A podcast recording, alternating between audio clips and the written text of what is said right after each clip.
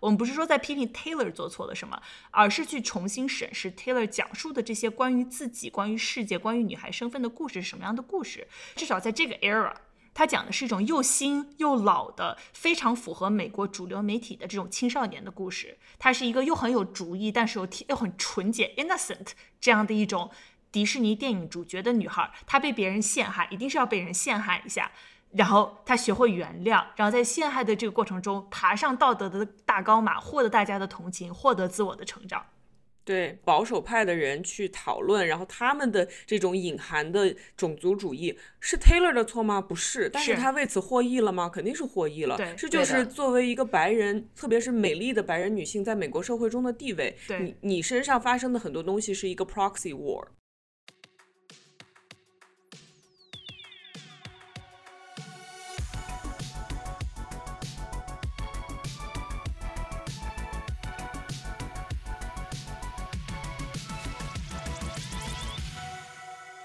畅谈荧幕中的镜像世界，治愈疲惫的当代生活。欢迎收听流行文化播客《疲惫娇娃 Cyber Pink》，我是小杨。这一期节目和我们一起聊天的还有其他三个女的，大家打个招呼。大家好，我是花匠。大家好，我是小兰。大家好，我是一方。至少对于北美来说，过去的这个夏天几乎是完全属于两个女人的，一个是 Taylor Swift，一个是 Beyonce。就是我每一次打开手机，都有人在他们两个的至少一个演唱会之一，然后就感觉他们像。就是像信了教一样，而且就像结婚一样，就是你要有一个人要去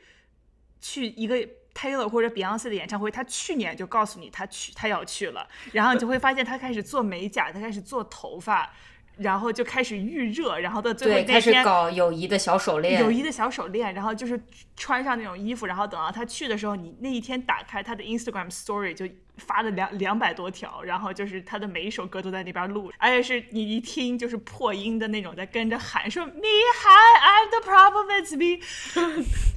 调查公司 Question Pro 估计。仅在北美，Taylor 的演唱会可能产生大概五十亿美元的经济活动，就是经过 Wall Street Journal 的计算，如果你考虑进通货膨胀的话，这差不多可以跟二零零八年北京奥运会产生的经济活动可以相提并论，就这是非常非常非常惊人的。对。并且他还没有开世界巡演，他目前只是在美国巡了个演。他现在是刚到南美去，然后明年要去欧洲，所以光在美国就已经五十个亿。对，就是像女娲一样的这种生产力。She did not birth, but she mothered the economy. Taylor Swift 的这个演唱会的名字叫做 Eras，就是时代。嗯，这个我觉得这个名字真的是起得非常的好，因为他的形象也好，他的音乐风格也好，对流行文化的影响其实都是经历过的不同的阶段，然后他在每一个阶段。的结束都会重新塑造一次自己，嗯，所以这次节目我们想借 Eras Tour 这个时间点，同时也借我单曲循环的 Blank Space Taylor's Version 两千次的这个时间点，呃，来聊一下 Taylor Swift，然后同时也聊聊我们跟他们一起共同经历的二零零八年到二零二三年的这个流行文化的变迁。We were both young when I first saw you. 时光倒回到二零零六年，就是 Taylor Swift 出道的时候，在二零零六年到二零一零年这个阶段，应该算是 Taylor Swift 的第一个 era。你在那个阶段，你对他有什么印象？那时候可以有在开始听他的歌吗？二零零六年和到二零一零年吧，就是我在上大学之前，我还在和女性这个社会性别做斗争，所以就是这个人，她和她的长卷发，还有她作为一个就是非常甜美的白人女孩这样的一个形象，就根本没有进入我的视野，因为这个时候我对这种非常女的东西。就是也不是排斥，就是少一根筋。但我现在觉得可能潜意识里还是排斥。所以说就是嗯，二零零八年我在美国上高中的时候就没有听说过他。可能我的其他的朋友已经开始听了，但是我和一些那种特别边缘的小朋友一起玩，所以就是这个人不在我的视野里。而且就是怎么说，就是 Taylor Swift 和 Twilight 他们是属于一个框里面的东西，对吧？一个框里你喜欢一个就会喜欢另一个。然后我当时是这根筋就是没有开窍到什么程度，就我走到我在高中里面。就有我的女美国女同学，人手夹着一本黑色的很重的硬皮的书，然后抱着这个东这个书从一个教室匆匆的赶去另外一个教室。然后我刚刚到的时候，我就说，哦，他们拿的是圣经吧？就是这个基督教的影响在美国社会真是很深远啊。Have you heard about our Lord and Savior Bella Swan？对，Bella Swan。然后我就说，原来他们拿的最后发现是 Twilight。我我我是属于四本书一起拿那种，那四本书巨厚，你知道吗？巨厚真的是。而且美国高中生本来就要背着自己所有的课本满满那满学校窜，所以就这个真的是真爱。所以我当时就是觉得，哦，I'm not like the other girls 的心情去，就是不是因为这样的心情去讨厌或者不讨厌 Taylor，而是真的就没有感受到他。我十三岁的时候就腐了，嗯就一入嗯腐海，就是腐腐女深深似海。嗯然后从此以后，你对自己的性向的思考就是非常非常扭曲和曲折的。所以我少女怀春的时候，并不会想到 Taylor Swift 所代表的那个世界里面的那些男性，嗯但是它之后会慢慢的就是像一个。就是像空气一样，慢慢会渗入到你的世世界里面，是的因为它代表着某一种主流的 femininity，它代表着一嗯种女性化的东西，然后这种东西是很有吸引力的。嗯，就是 it's so good to be basic, it's so comfortable 的 to be basic 的。是的，所以当我需要 basic being basic，然后被人接受的时候，我就会试试图靠近她的形象，我试图把自己表演成一个会喜欢 Taylor Swift 的这样的一个女生。是的，我觉得我对她的第一个印象，但是我很清楚，也是在她的这个 era，她的 first era，就是她的那个 You Belong with Me 的那个 music video，大家应该肯定百分之一百都看过。百分之一百。是百分之百一百就现在就给你演出来。对，然后他一个人分饰两角，对，然后拿一个牌子在那个窗户 窗户上面，You OK? You up? You up？对，那是二零零八年出来的。我觉得那个时候我的女性主义视角可能刚刚苏醒，就是察觉到了这他的这个 MV 里面的这一种啊，我和这个其他的女孩不一样，呃的这种这种这种性这种表演是某一种程度上的厌女。然后想清楚了这一层以后，我就觉得我的理解已经到了大气层，我跟你们 真的很不一样。I'm really not like the other girls，所以我就开始选择讨厌 Taylor Swift。嗯，然后，所以我觉得这个故事告诉我们，父权社会中厌女不是一个选择，是是必然的必经之路。然后这条路上的坑就是多到我觉得地鼠都会迷路的程度。嗯，好的，这期节目到此结束，谢谢大家。谢谢大家。就是你这个一下子把我们的利益就拔到了 fifteen。对，高屋建瓴了就。对，像著名哲学家 Drake 说的，就是 you go from zero to a hundred real quick。非常快，对你这个百米冲刺就到了。到了，如果就是小兰对于 Taylor 的这种，我们在一个零到十的 scale，它可能是个零点五的话，我大概是个一，就是零六到一零年是我从大概就是初中过渡到高中的时代，然后那个时候真的就是我觉得 You Belong with Me 是我记得最最清楚的一首歌，就是熟读全文且背诵，你知道吧？就是。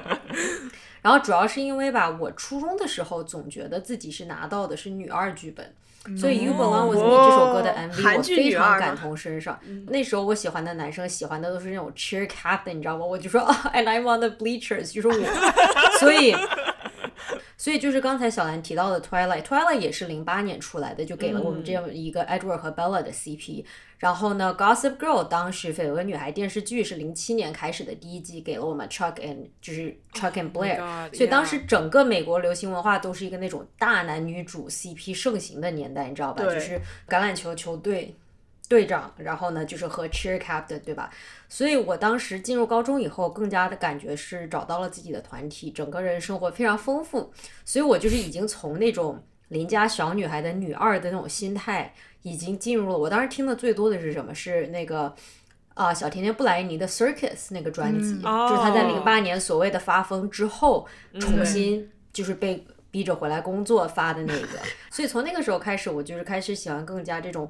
制作精良，就是更有个性的、超越普通小女生那种有故事感的专辑。所以说，Taylor 的同名专辑和《Fearless》这张专辑对我来说，时间就等于说。完全错过了，就是这个 basicness，、他当时这种基本盘已经跟我的音音乐爱好和情感状态就是非常不一样了。再加上我从来一直也不是一个非常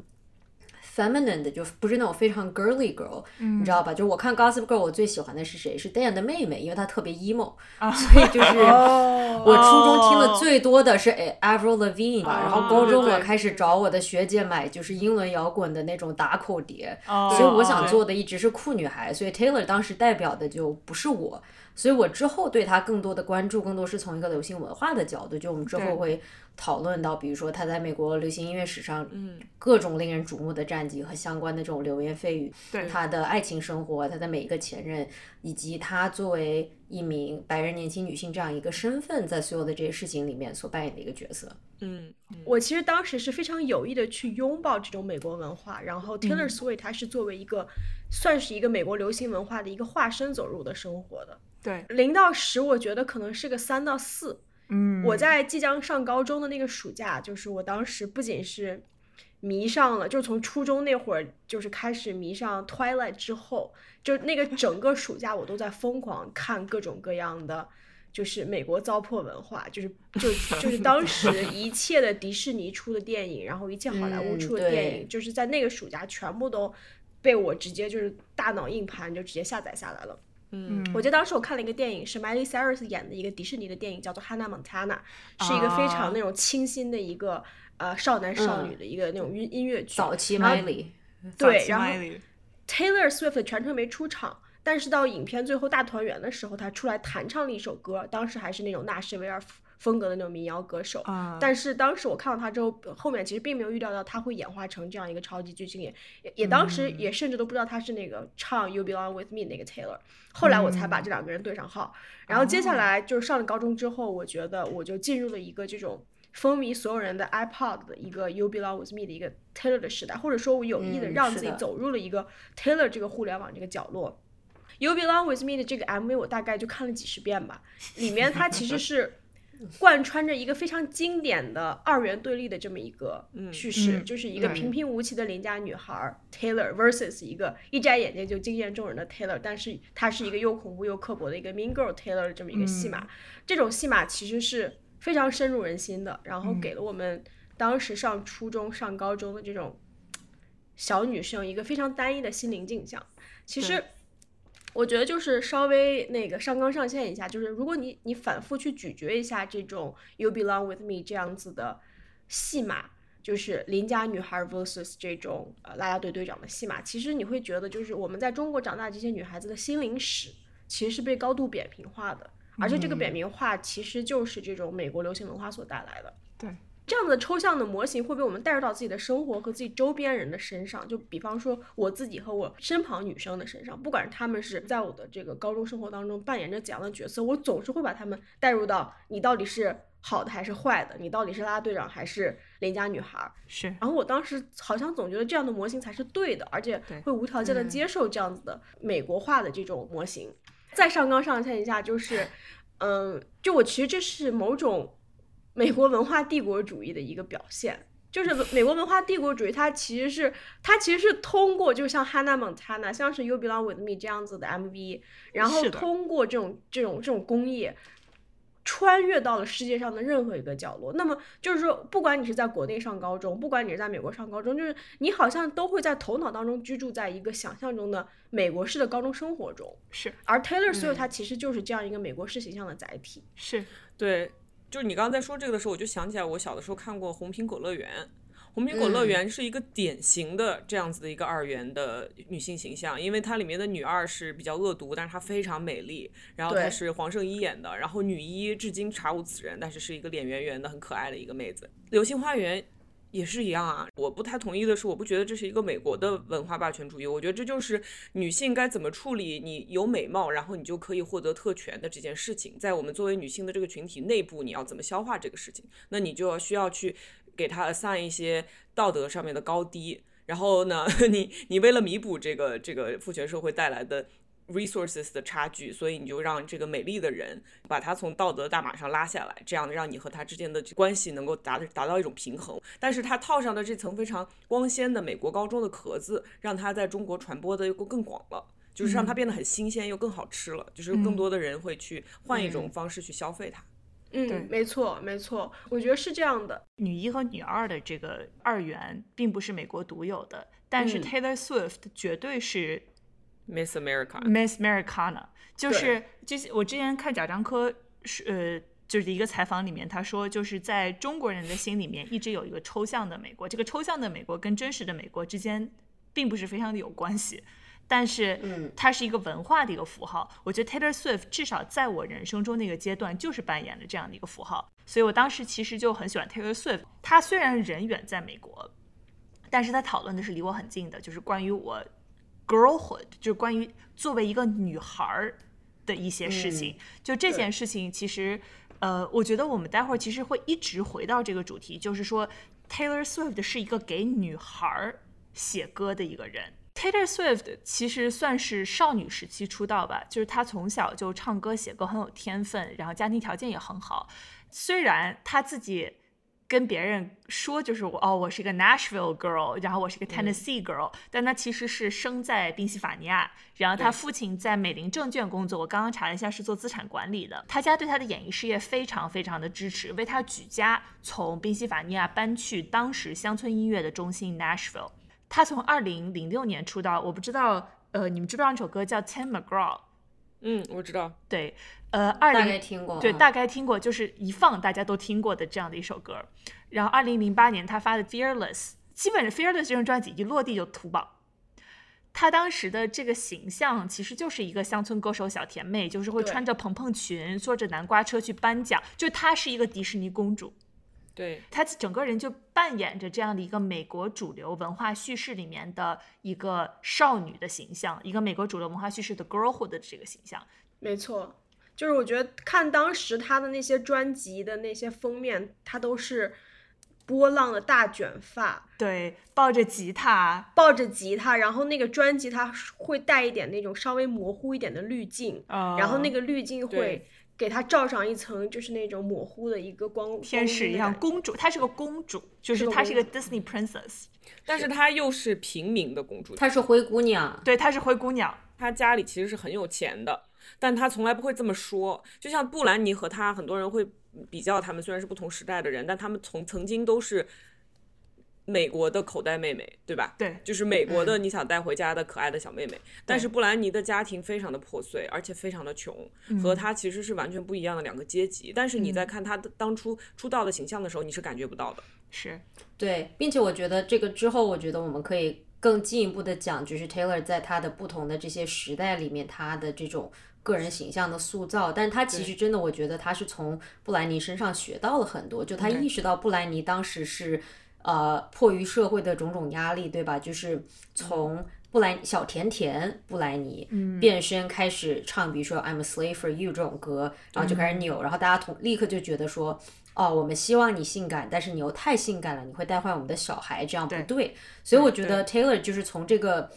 事情发生之后，就是吸取了教训，他就说，那我就做一个保守的、乖乖的，我是一个有点脆弱的，在城关在城堡里面的小公主。虽然我们说到呃 Taylor 她出道很早，仿佛她好像就是一个嗯天赋异禀的一个天才少女，所以她才会，然后又在一个很成熟的 Nashville 的唱片工业，所以她就这样一举成功了。但我其实觉得她早年的成功和她这个人的性格。和他的家庭教育有很大的关系。就是他十一岁那年，他当时做的事情是他把自己唱的卡拉 OK 的翻唱刻在碟上，然后他妈妈和弟弟在车里等着他，他一个人十一岁就跑去敲门，给这些唱片公司的人去听，就说你听听我唱的歌。我写的歌我写的呃，那时候不是，那是 karaoke song，那是他那时候是他唱的歌 OK 他唱的歌。然后，但是他第一次带着他的单曲去这个 radio station 的时候，那个其实是一个很低姿态的一个事情，就所有的 Nashville 的嗯那个乡村小歌手都要做，你带着你的歌，然后试图让人们去在自己的这个这个这个 radio 上放，然后如果他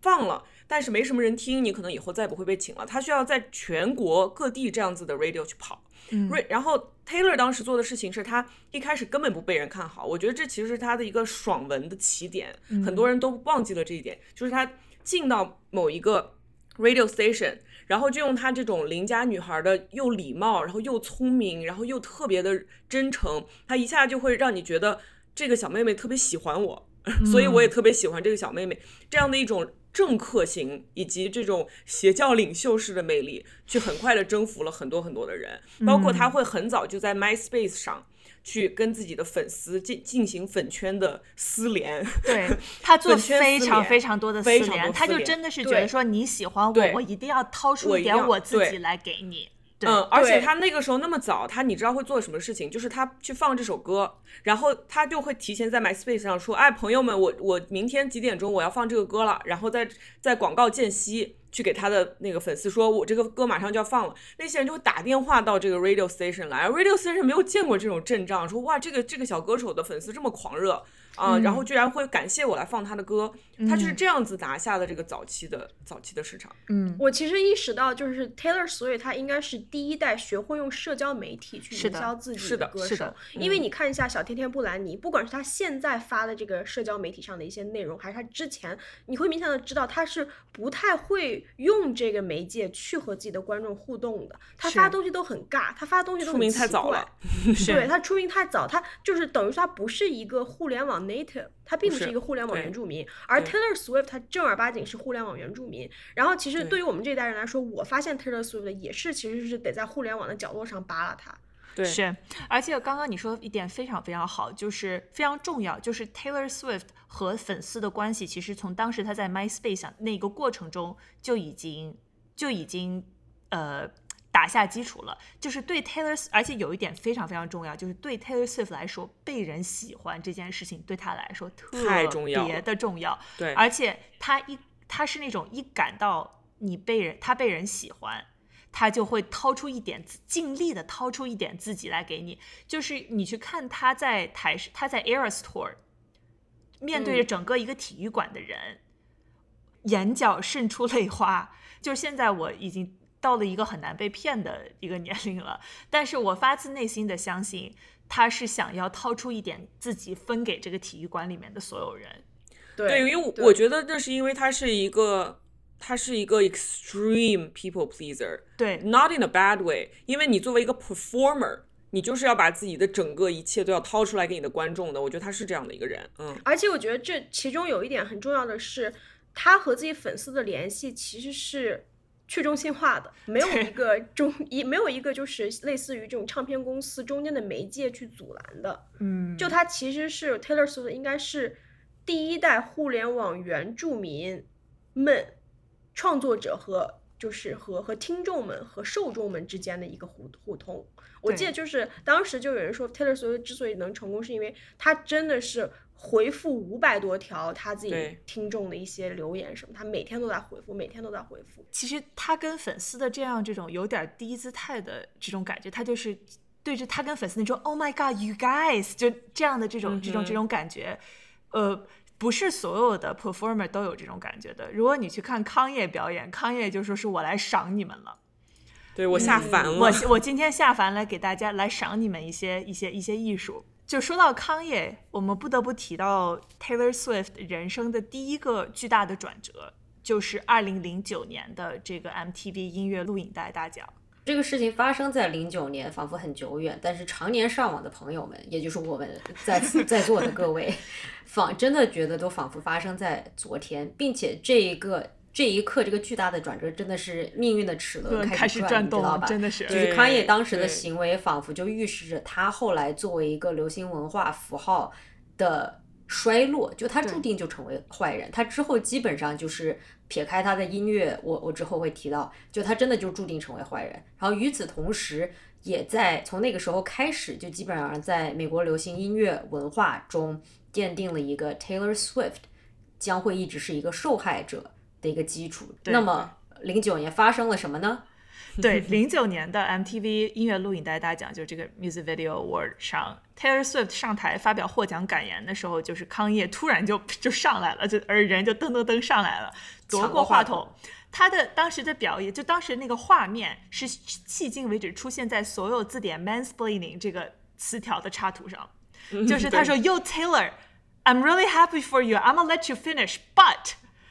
呃，Beyonce 的 Single Lady 这个视频更好。就这件事情真的是不得不让人说一句男的不行，因为这件事情从头到尾跟康业没有什么关系。Beyonce 在台下的表情就。啊 就是就是一个一个一个惊讶皮卡丘的这个表情，就是完全明，而且 Beyonce 明显感觉很不舒服。对，而且 Taylor 拿到的是最佳女歌手 MV，然后 Beyonce 的 Single Ladies 位置确实是一个更好的 MV，拿到的是年度最佳 MV，所以 Beyonce 是拿到奖了，而且拿到了更高咖位的一个奖。最后 Beyonce 在她自己获奖感言的时候，请 Taylor Swift 上台把她自己的获奖感言说完了。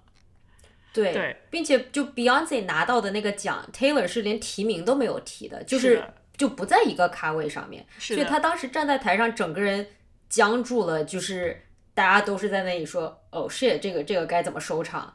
对，并且那个晚上，我们之前好像有提到，他是真真他出现就是真的是在扮公主，她坐着一个南瓜形状的马车入场，穿着银闪闪的大裙子，这不就是灰姑娘吗？对吧？这个 MTV 音乐录影带大奖就是她进入流行音乐世界的一个舞会，是然后所以灰姑娘参加舞会，结果没有遇到王子，就发现这么尴尬的一件事情。发生了。所以后来她是他本来是要表演那个 You Belong with Me，然后前一半儿是录好的，后一半儿是现场表演。嗯所以他现场表演的时候就是脸上挂着泪珠。对，然后呢，所以说命运的齿轮从这个时候开始，还有一个背景就是零九年刚好是那个推特的初期，嗯所以这个事情就立刻把 Twitter 就是推向了 IPO 之路，你知道吧？就从那个时候开始的，Jack Dorsey 说谢谢你。真的是就是是 Twitter 就是占领华尔街，零零八年就其实 Twitter 是在占领华尔街运动当中扮演了很大的角色，然后零九对年，没想到在这个零九年扮演了更大的角色。对对，Jack Dorsey 的命运也开始转动。是，但是我这里必须补充一点的，就是 Kanye 当年在音乐上是一个什么情况？就是他现在的为人，他这种令人比较堪忧的精神状态是另外一回事儿。他这些年来的行为举止，我们都是非常不赞同的。但是他作为一位音乐人，尤其是他早期的专辑，是是非常非常有才华的。啊我本人我承认是 Kanye 早期音乐的粉丝。我人生中买的第一张 We Like the Old Kind，就我人生中买第一张 CD 是在香港的海港城买了他零七年出的 Graduation，嗯，就是有那个呃日本画家村上隆画了一个小在飞的小熊的那个。对对对，所以零九年出现在 VMA 上的 Kanye 是在 Graduation 这张专辑爆火之后，然后呢他又接接着又出了一张还不错的专辑，所以当时他真的是嘻哈界的新宠。然后再加上一零年，他马上就后来又出了是应该是他音乐史上最好的一张专辑。对然后所以零九年对他来说是一个 peak talented Kanye，那个时候 Taylor 刚出道，但是 Kanye 已经非常的就是业界人士都认。就是有认定了他的，他是一个有才华的人，在这个时候。对，因为这件事情太好炒了。因为它里面有大概，它就是你像 Lady M 的蛋糕里一样，有那么多层可以可以炒。就是首先第一，康业在当时是比 Taylor Swift 的咖位要高一级的。他在二零一零年发《My Beautiful Dark Twisted Fantasy》时候，他接受采访开玩笑说：“我正在努力成为历史上最棒的艺术家，但是比较悬，因为我既不能唱也不能跳，哈哈。”但是他已经能开这样的玩笑了，就是他是一个，如果 Taylor Swift 当时的咖位是不可能开这样的玩笑的。对，而且康康也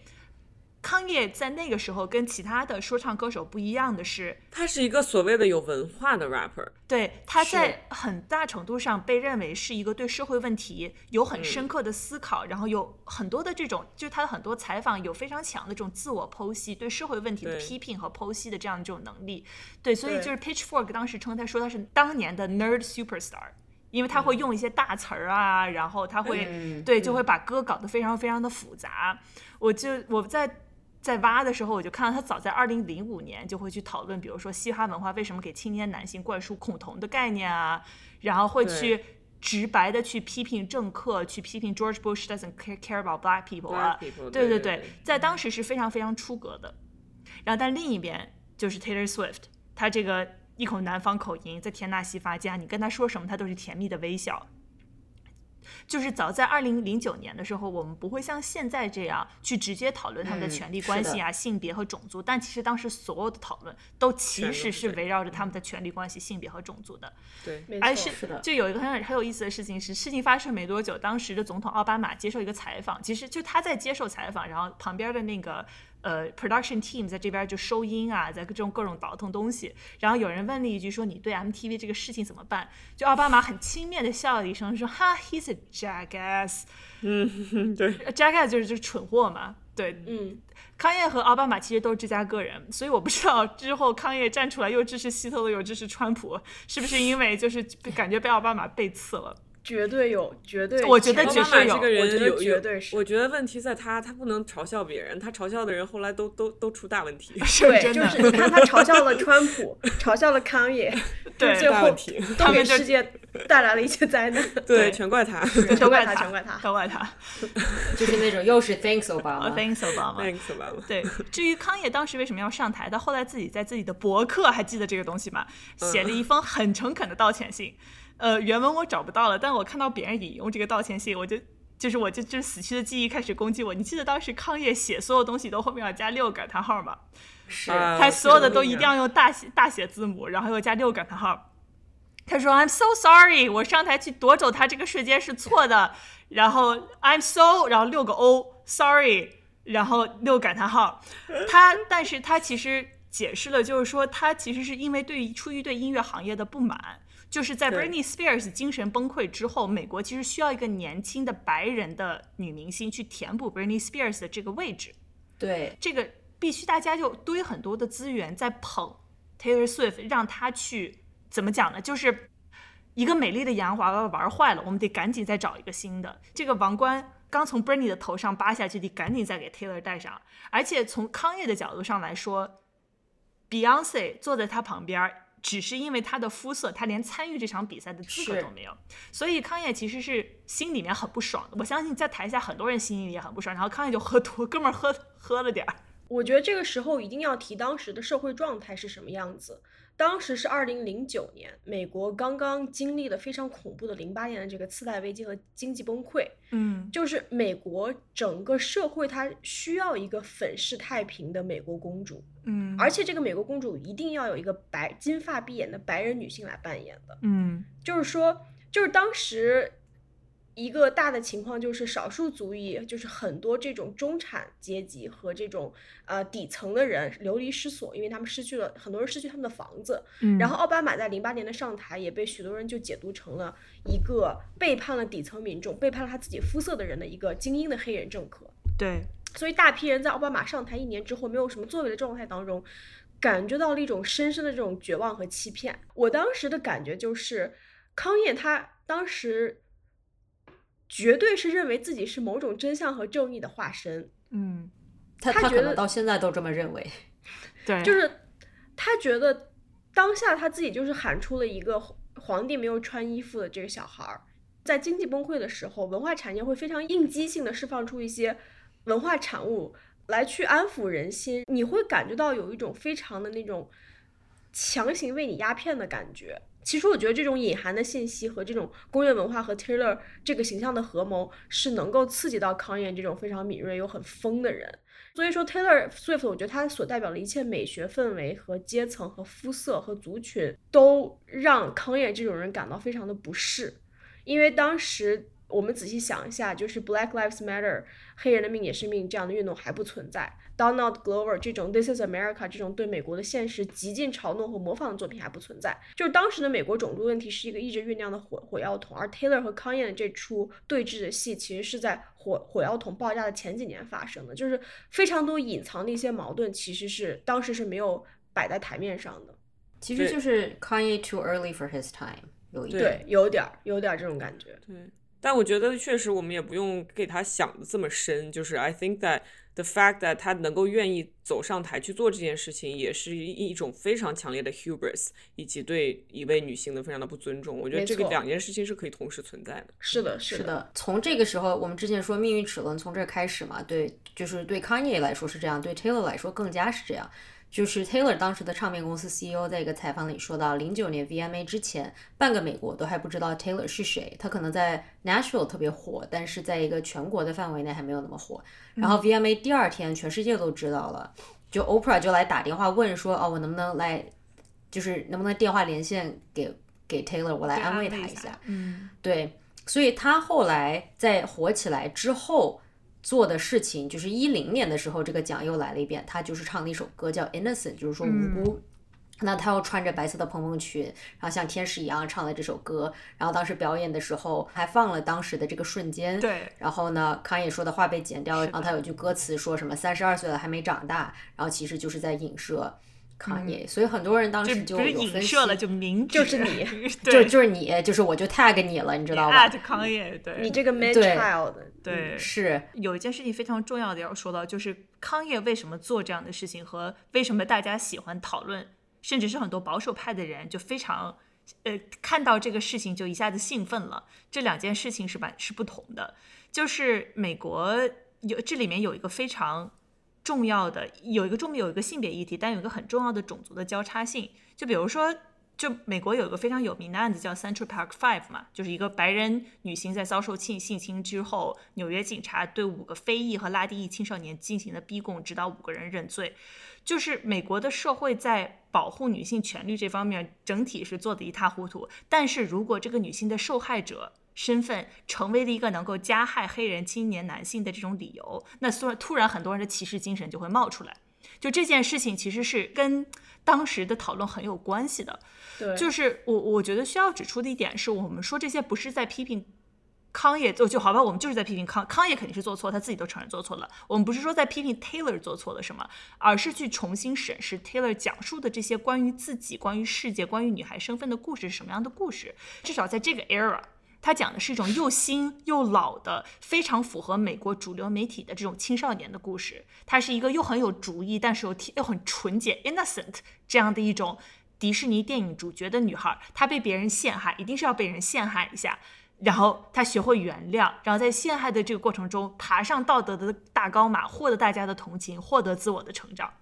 对保守派的人去讨论，然后他们的这种隐含的种族主义是 Taylor 的错吗？不是，但是他为此获益了吗？肯定是获益了。对，这就是作为一个白人，特别是美丽的白人女性，在美国社会中的地位。对，你你身上发生的很多东西是一个 proxy war。而且 Taylor 他自己是一个超级巨星，所以他在讲述关于他和康业的这个冲突的时候，他其实身边能有一个弯曲事实的立场，他可以把康业的这种。对社会的这种整个社会环境让康业感到的焦虑和痛苦，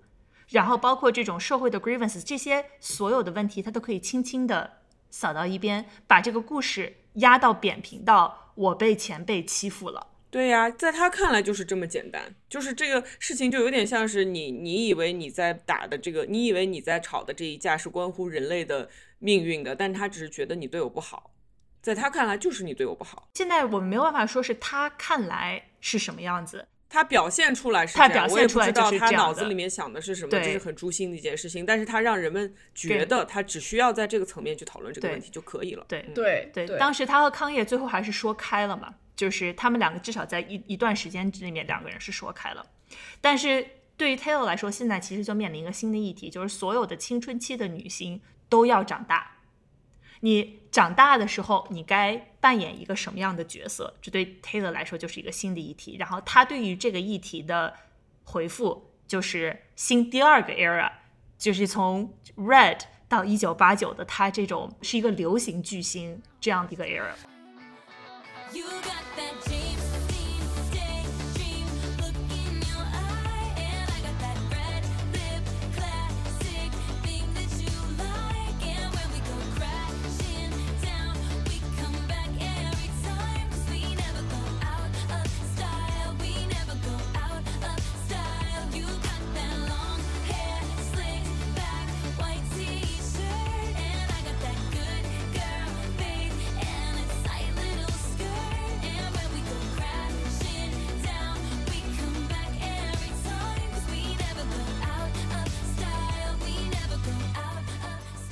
嗯，我觉得很多青春期出道的女性会在她们成为 young adult 的时候发一些非常性感的专辑，来告诉大家说我现在是成熟女性了。Taylor 就很平稳的长大了，就是她和我们很多人一样，好像就稍微稍微性感了一点，然后穿衣服更有品味了一点。我记得二零一五年的时候，Taylor 的那个形形象，我现在一搜就真的是死去记忆开始攻击我。呃，红唇、金发、大长腿，她那个大长腿，然后非常短的那种 skater dress。就是呃滑冰花样滑冰一样那种小短裙，然后背着那个 miu miu 的呃或者 Chloe 的那个金色的那个就那种金色金属链条的小背包，然后戴着一个稍微有点复古的红色帽子，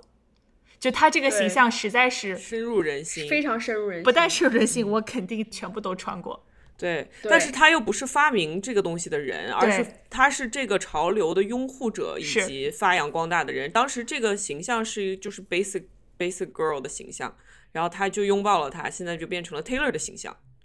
当时的 Taylor 会被认为很 basic 嘛，就很土的。他因为他的歌词里面好像是很肤浅的东西，然后他又是非常非常的白女，她是一个非常恋爱脑的白女。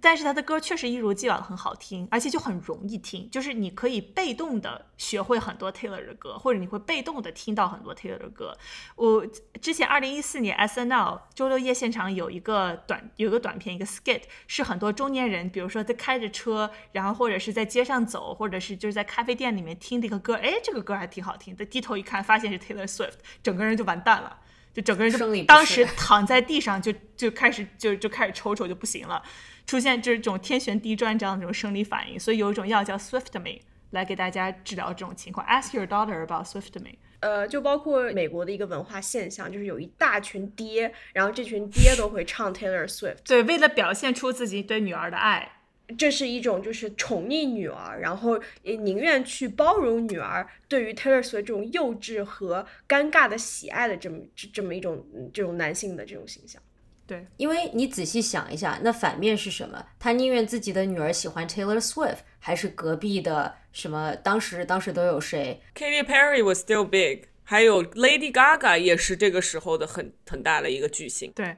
对，但是你想想，当时的 Lady Gaga 和 Katy Perry 都是属于走那种，至少就我当时就觉得说，对，特别 campy，哎，好搞怪哦，就是哎在想什么，就是好夸张哦，对吧？然后再加上这些爹很可能在。女儿成长到这个年龄之前，见识到了之前这个社会是怎么对待 Britney 的，就觉得说，哦，at least Taylor 不是那样的一个成长，对吧？她有一点小性感，有一点 lean into，她就是青春期女孩长大了以后开始有一点自己的就是这种女性气质，但又没有说太多，所以她是一个非常安全的这么一个受众特别广的一个女歌星，很容易让家长。或者是保守派的领导，或者是各种各样的人就说，哦，喜欢 Taylor 很容易啊，因为就他不会出什么错嘛，对吧？因为 Taylor 不够 specific，而且我觉得这是他的 strategy 之一，就他不是一个很具体的一个一个人，就他不会具体到让你，比如说如果你唱啊，我每个星期二都会头疼，就不会有人跟你就是很 relate。但如果你说啊，我周一不爱去上班，哎，这个就是我也周一不爱去上班，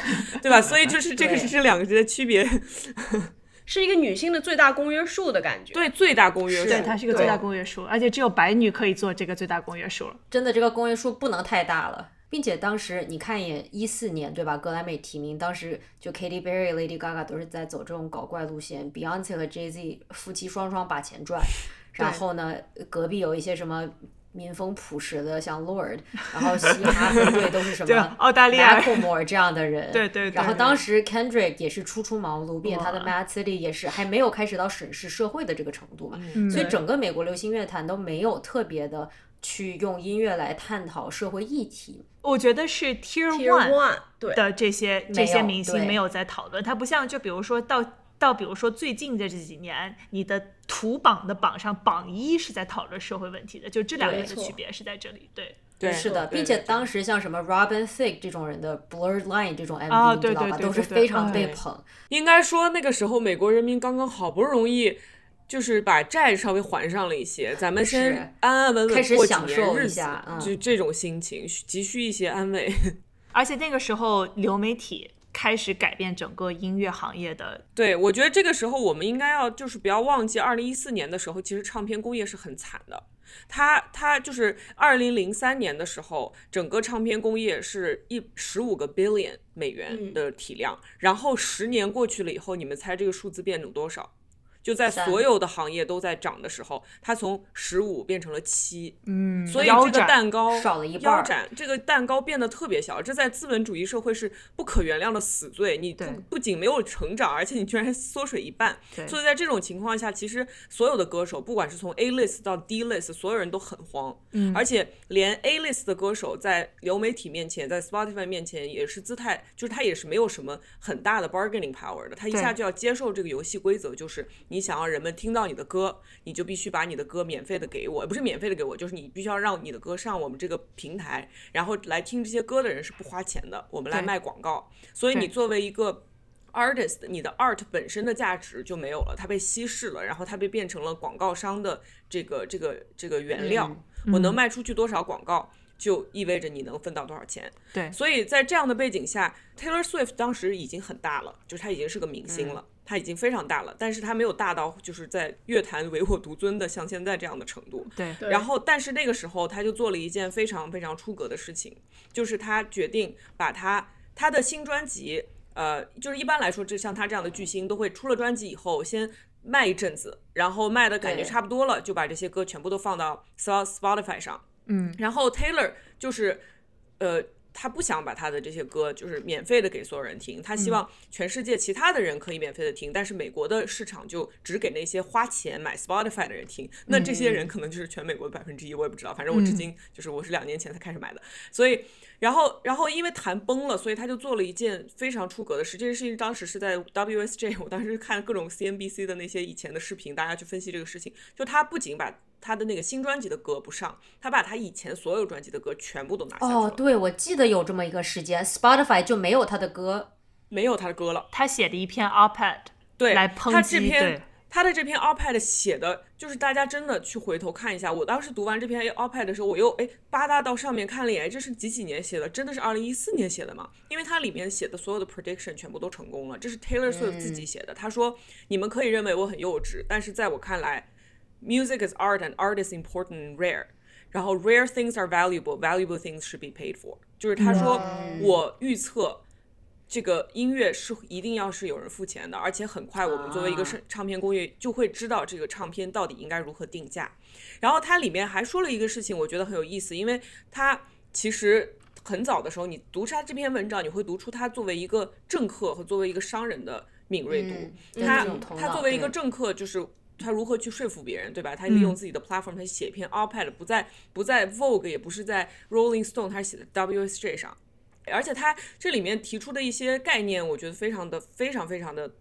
对，就是他说我作为一个艺术家，为什么我认为我可以卖钱？因为我的艺术 represent seasons of people's lives。我我的音乐是你们人生中的一些篇章，你没有办法不在听到我的歌的时候想到自己曾经的某一个时代。这就是我们现在在说的呀，这就是他的 eras，但是这是他二零一四年写的文章。对，所以他自始至终就是从他那个时候开始，我觉得他对自己就会有一个非常非常清楚的定位。而且他里面说的另外一个、呃，另外一一个一条，就是基本上每一条你都可以分析出来，然后就可以拎出来，会可以用来解释他在商业上巨大的成功。嗯，就是他写到，他说，在现在这个时代，所有人。在去我的演唱会的现场，可能已经在 YouTube 上看过我的同一个同一场其他的地方的表演了。嗯，我所以，我一定每一次都要完全不一样。我需要在每一场巡演找完全不一样的东西，重新来 surprise and shock everybody。嗯，然后他就是，而且说，就是他是一个 early adopter of 粉圈，就他在自己的粉圈的这种经营，是他作为艺术家的工作职责的一部分。对，我觉得这个在二零一四年其实是还是非常超前的。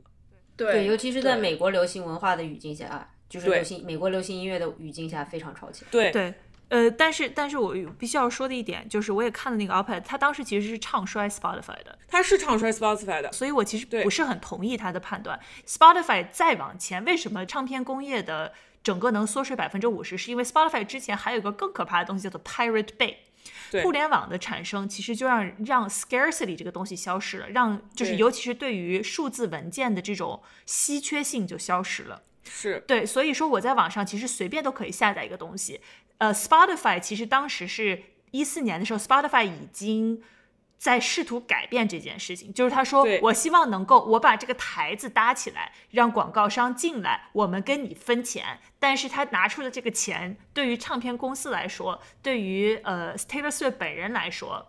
其实都太少了，而且包括当时 Spotify 自己也不是很确定，我到底是要搞 subscription 呢，我搞搞订阅呢，还是搞还是搞广告呢？就是他自己也没有搞太清楚。嗯，所以其实他当时站在那个时间段，所有人都要赌这个模式能不能成。当时 Taylor Swift 赌的是，我觉得不能成。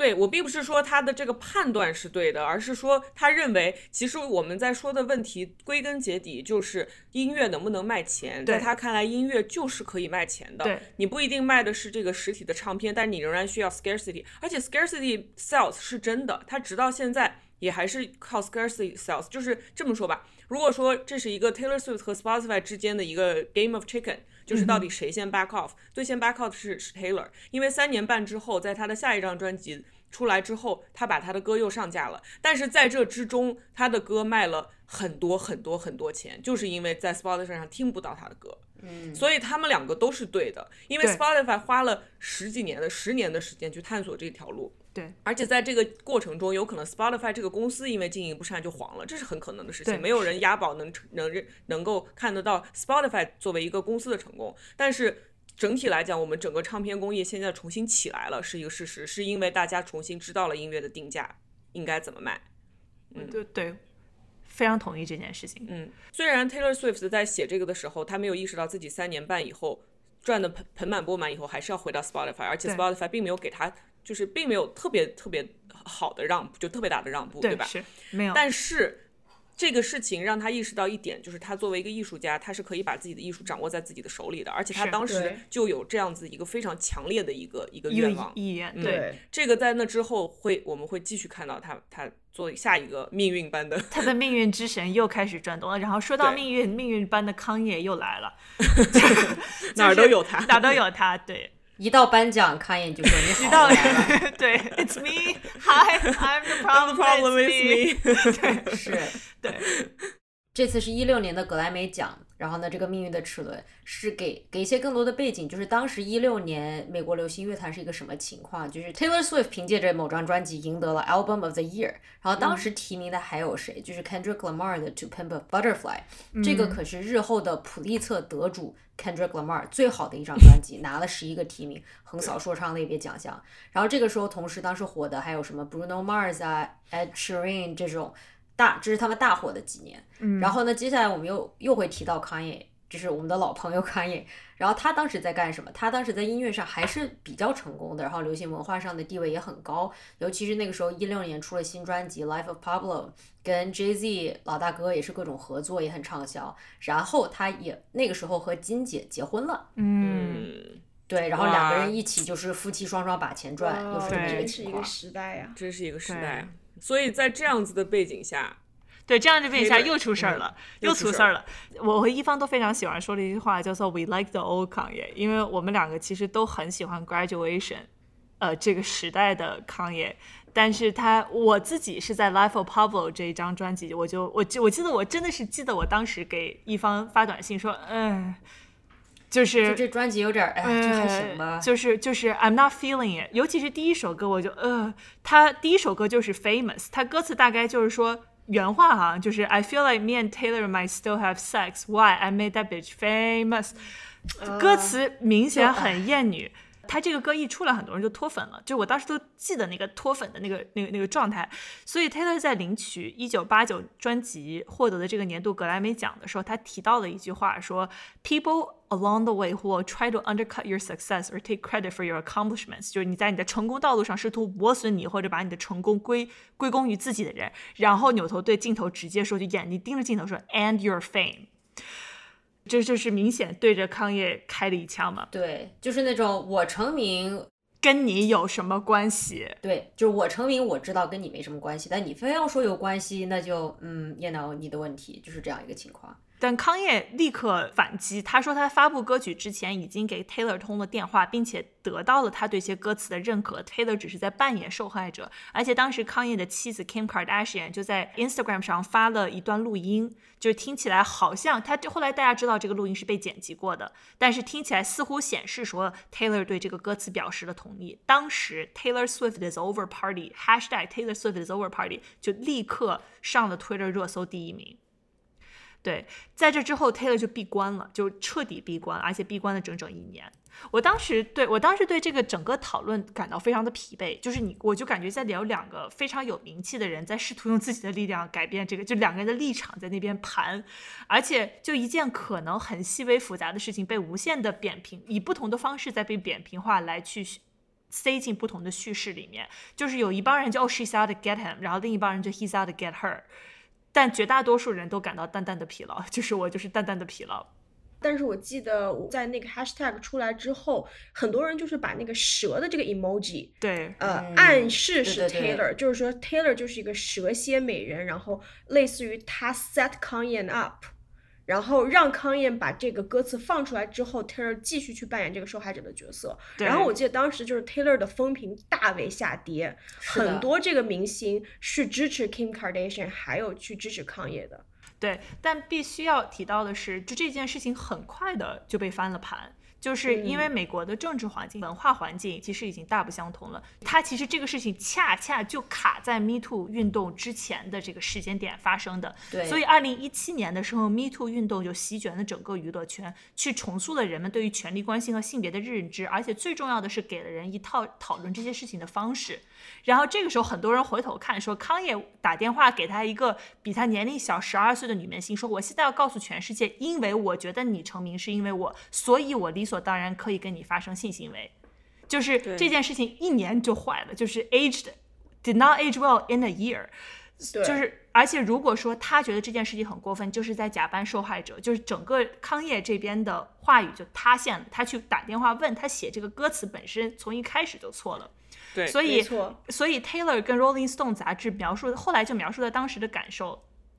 就是说，If I did something good, it was for the wrong reasons. If I did something brave, I didn't do it correctly. 就是如果我做了一件好事，我的动机是不对的；我做了一件勇敢的事，我的方法是不对的。如果我站出来为自己说话，我就是发小脾气，我自己被困在一个无边无际的这种被嘲弄的循环里面。因为当时 BuzzFeed 出了一篇非常长的文章，就是从这个事情说起，说啊 Taylor 什么扮演受害者这个事情，直接追溯到他十年职业生涯的开始，什么涵盖了他的音乐与媒体的关系。然后我就因为这篇文章对他从路人转黑。然后现在我们很多讨论其实都是在后来我的认知有所改变，社会舆论有所改变之后，你才会去慢慢反思的。但是其实值得提的一点就是他那个一六年是一个什么情况，就是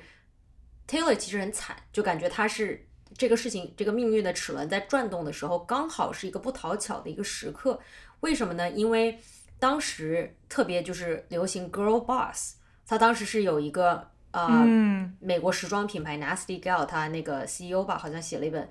回忆录叫 Girl Boss，是一四年出版的。这是一个怎么什么样的年代呢？就是一个女权主义开始慢慢的走进 corporate America 的一个年代。所 lean 以 in 的年代，对，另一对，非常真 lean 的是 in。lean 对当时年 Sheryl Sandberg 也是 lean in，这个时候 girl boss，对吧？所以当时就是是这么一个年代。lean in 的这个时代，就是希望资本主义和女权主义能够同床共枕的这么一个年代。就是如果你是一个好的女权主义者，那么你一定也是一个非常成功的资本家。或者在资本社会里面如鱼得水的一个女性，如果你不成功，那你肯定不是一个很好的女权主义者。她对。几乎已经把这两件事情画了等号。是的，我我甚至记得当时最有名的一一些叫就是 corporate statistics，就是公司的一些数据，都是说，比方说你这个公司的 board 上有有有女性，然后那么你这个公司的 profit margin，你这个公司利润就会更多，就反正有很多这种经济学上面的这种各种各样的数据去为这个女性在公司获得一些高位去背书。对，所以当时 Taylor Swift 她怎么说？就是我记得很清楚，BuzzFeed 当时那篇长文就说到嘛，说其实 Taylor 她所有的这些专辑，她一开始是从一个这种非常当代、非常纯真少女的一个形象，然后呢之后开始就是。之后开始谈恋爱，对吧？开始有喜欢的人，然后分分手之后特别伤心，开始写歌，都是非常 relatable，就是大家都能感同身受的。然后他那个时候其实也就是大概一四年左右吧，他的爱情生活是非常公开的。然后每一段分手的背后，他写的基本上都是骂男人的歌。然后呢，因为主要是他确实很年轻，然后呢，他当时谈恋爱的人也确实都比他老，所以就是。你知道吧？他经常会，比如说说什么 John Mayer 特别的，就是 manipulative，就是又操纵他的感情啊。嗯然后 Harry Styles 整整天出去玩儿，然后就是 I knew you were trouble 就是写他的。嗯。所以就是等等，我甚至都忘了他 date 过 Tom Hiddleston，什么 Jake Gyllenhaal。但这些人在跟他 date 之后，风评都会变得非常的差，因为他总会写一些歌。我觉得你别你别说你你现在一提醒我他 date 过 Tom Hiddleston，我立刻就不喜欢 Tom Hiddleston 了。对吧？你知道吗？Tom Hiddleston 特别惨，他当时就是 他专，我记得很清楚，他在 GQ 上有一天采哦，访，对，他就说那个采访好可怜呐，他当时刚分手。哭泣的小狗的，就是那种刚分手，然后说，对啊，就是我也是明星，但是跟这种女明星 date 就好辛苦哦，就好惨。就你知道，其实作为一个记者，你很少去采访一个明星，然后那个明星就跟你谈了三天的心，就是 therapy，就是对，然后就突然就把所有的话都哗的一下全都说给你听了。就是他当时是这样的一个感觉。我真的大家可以去看一下，那个真的是非常非常可爱的一个。其实那篇写写挺真写挺好的，对，写的很好，就非常可爱的一个专访。所以就是这张专辑出来之后，他就是 Taylor 就说媒体整天关注我的恋爱生活，让我都不能好好谈恋爱。然后真的 Tom Hiddleston 就是因为这个媒体关注这么分手的。然后。为什么我们要把这个跟 Girl Boss 扯上关系呢？就是它整个一九八九的宣传其实是非常顺应当时流行的这种 Girl Boss 类型的女性复运动的，就是说，哦，我是女明星，我谈恋爱，但是你管我，对你管我，我很成功，那些不爱我的人都是 hater，你他们拿我也没有办法，这样对，就是我又是富婆，然后呢，我又是靠自己白手起家，然后因为当时像 Kardashian 这些。他们还没有金姐还没有那么成名嘛，然后金姐是你想想，她是因为什么？就是因为一些啊，她是因为一个录像带，对吧？她是因为一个 sex tape，一个性爱录像带，对成名的。所以 Taylor 就说，你看我这么我是乖乖小公主，但是我现在长大了，我赚钱了，我各种 date，对吧？就是这些男的都不行，我最好，他们伤了我的心，我就要出来骂他们。所以他是。然后他当时很多言行举止也是，哎，快来看我有支持其他的女性艺术家，快来看我有很多的好朋友。然后所以这个时候再加上呃一六年这件事情发生之后，Girl Boss 这边的这种。造神运动也开始慢慢的崩盘，因为比如说写《Girl Boss》那本书的那一个时尚公司的 CEO 在一五年被起诉了，然后呢，Sheryl Sandberg 一八年丑闻也出来了，然后一九年后续有各种报道，比如说那个卖行李的 Away 那个公司的员工指控他们 CEO 欺负员工，然后二零二零年 The Wing 就是一个啊专门给女性的一个啊工作空间，然后呢也是 CEO 也被控告说创造非常 toxic 的那种。工作环境，所以其实就是 girl boss 这么一种，就是资本主义想通过资本主义和女权主义想睡到一张床，然后把这个说啊，女性是有力量的，耶，就这个开始慢慢的瓦解。对，所以就是与此同时，就波及到了像 Taylor 这种说，哦，好棒，就是女性都好棒，就这种看上去非常感觉非常空洞，这么喊口号的这么一个情况，所以他当时也是受到这个影响。对，所以我觉得那段时间。就是一五年开始，很多人不喜欢 Taylor，包括我当时不喜欢 Taylor。仔细深挖，就是这么一个原因，就是觉得说现在政治环境变了，社会环境变了，大家都开始反思，但你还站在那边喊着这种空洞的口号。他主要是没有没有没有一些反思，他没有 self awareness，而且这个时代，其实后来我发现，直到现在 Taylor 也是一样的，但那个时代特别明显，就是 she can't take a joke。就这是他的一个形象的一部分。那我们都知道，这个这个用这样子的一个这样的一个说法去攻击一个年轻女性是很有问题的。就是为什么你不能不能开玩笑？但那个时候他就是确实不能开玩笑，而且他是在自己的一个上升的阶段，所以。所以他的这种受害者身份又不愿意让别人说他老喜欢骂男人，再加上他身边围绕着一大群的女明星都是他最好的朋友，这个形象就变得不那么可爱了。所以我觉得这有主流的这样的一个 backlash 也挺正常的。对对，因为他的首先就是这其实各个各个方面的原因吧。就首先他这个行为，他的这个形象变得不可爱，但他又是那么需要别人爱他的一个人，对对对，所以就变得非常的 bitter，他整个人就变得非常的 bitter，但是他又要出来。去表演这样的一个美国甜心，所以他那种别扭，你作为观众是都能感受到的。对，因为每世界是世界上没有比一个人不停的就是捏着你的领子说你为什么不爱我更让人尴尬的事情了。是，对，对，对，而且还有一个必须要说到的一点是，就是我们后来去讨论女权主义不是时尚单品的这种概念的时候，呃，Taylor Swift 不幸就是这个字典。字典字典的这个词条又是字典又来了，字典又来了。我们打开第二页，Taylor Swift 的 Girl Squad 就在这个里面。Taylor Swift Girl Squad 里面是谁？Oh my God，Selena Gomez。然后呃，但最主要的是什么？Carly Claus，Carly Claus，？对，Carly Claus，Oh my God，这两个人的腿加起来可以绕地球一周。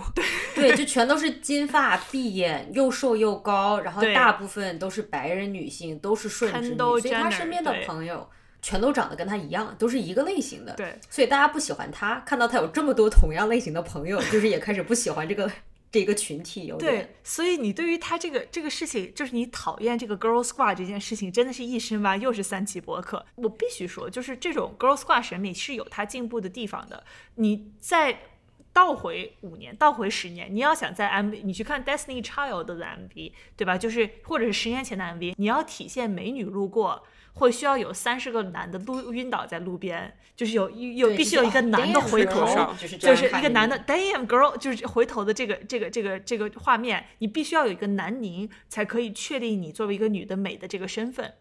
但现在不需要了，就是一群女生拍一张照片，露出互相露出欣赏的表情。Oh my god, girl slay！就是在在在评论区里面发一百个 fire。Oh my god, girl dead, I'm 对 so dead，这这就可以了。所以在流行文化里面，女性的美被男性凝视里面剥离出来，本身它继续进步的也是更符合我们自己作为女性的生活体验的。是的，但是，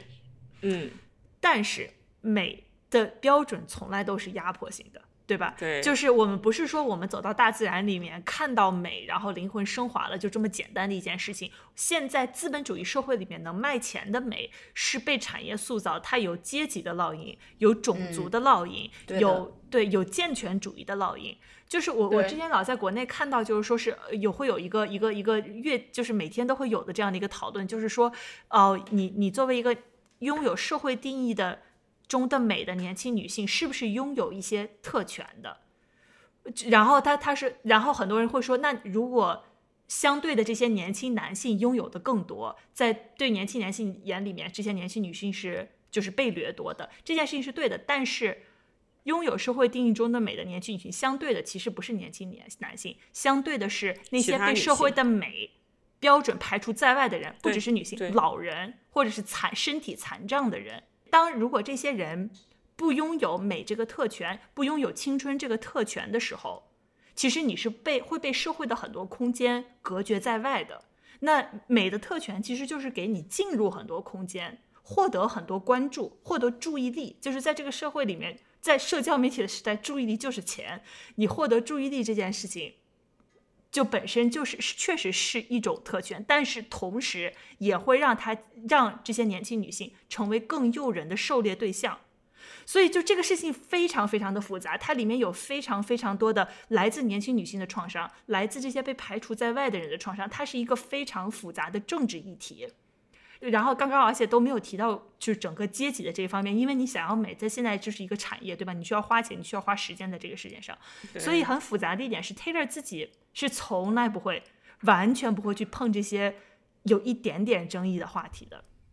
嗯所以对，就是他的这种 lack of self awareness，他这种缺乏对自我的审视，在很大程度上已经不酷了。对，已经不就是酷了。是啊、你要有点讨厌自己才比较酷，因为你是一个成功的人，你这么成功，就是美国社会在很短的一段时间就把成功等于道德的这个等号给扔掉了。嗯。它实际上肯定很多时候还是这样的，但是大家现在已经不流行这么说了，嗯，你流行说相反的一套话语。但对 Taylor 就是还还在有那边啊，你 haters gonna hate，那大家就 OK，、嗯对那我就 The- the 不 word 喜 gonna 欢 hate 对，对对，we're ，we're gonna gonna hate， hate，对 Yeah 对，就是像 Hamilton 里面说的嘛，就是 What do you stand for？就这个时候大家都嗯对开始来站队、来表示、来有这对种自我审反思、自我审视之后，开始真正的这种 authenticity，对吧？然后对 Taylor 就是那种，反正我就做我自己喽。对对对对对对 If，you stand for nothing, Taylor, what do you fall for？ 呃 对，我然后 Taylor 就扑通就倒下了，对，就砰，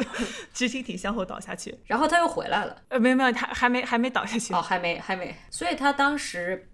就《华盛顿邮报》有一篇文章提到 Taylor Swift 这个现象，就是说成为女权主义者和自称为女权主义者之间是存在一个差异的。对，就女权主义不仅仅是支持你的女性朋友，或者嗯是喊几句这种有关女性力量的 hashtag girl boss、hashtag girl power 这种迷人的口号，它是一个具有政治目标的政治运动。对，但是 Taylor Swift 是完全不愿意碰政治这个领域的。就是在采访里面，呃，David Letterman 之前采访他的时候，问他说你会不会去讨论这些问题？他说不会啊，我就是来唱歌的，别人花钱不是来听我政治观点的。就是这一点有点讨巧，就是因为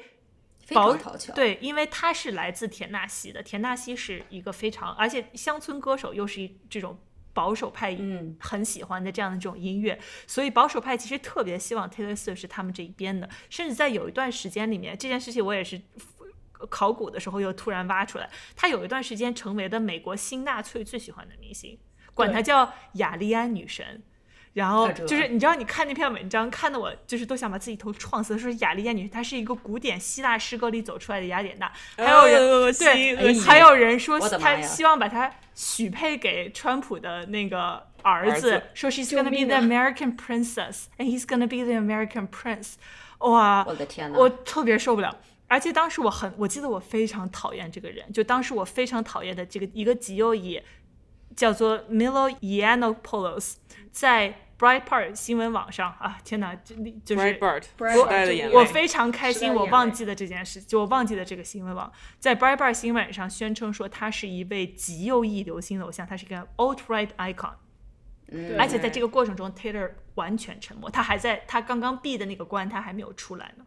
他还在 haters gonna hate 的过程中，他闭关结束之后，儿又回来了。儿对回来了。闭关回来结束以后，我觉得他就是好好观察了一下这个时代的脉搏。他再次回来的时候，一下子好像就没有那么没数了。我我这可能是我的错觉，但我是有这种感觉。是有这是是这样的，呃，因为 一七年的时候他就结束了这种闭关的状态，他 drop 了一张彻底黑化的专辑，就是 Reputation。